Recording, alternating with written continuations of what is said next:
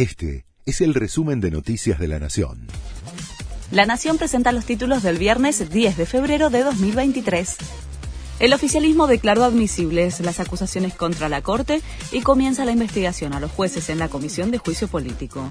El Frente de Todos advirtió que hay 60 hechos que configurarían mal desempeño o posible comisión de delitos. Juntos por el Cambio y el Interbloque Federal rechazaron in limine las imputaciones. La Corte rechazó un pedido para entregar tierras a mapuches y dejó firmes los derechos del propietario.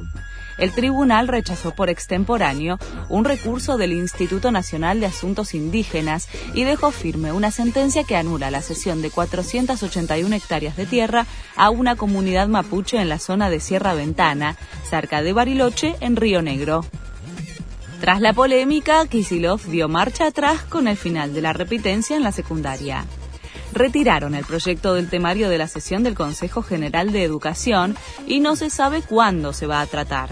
El director general de Cultura bonaerense, Alberto Sileoni, había aclarado que de todas maneras la reforma no se vería reflejada en el ciclo lectivo de este año.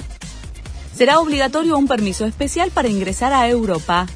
La medida comenzará a aplicarse en mayo, pero será imprescindible para viajar a partir de noviembre. La tramitación de la autorización será obligatoria para 15 países de Latinoamérica, entre ellos Argentina.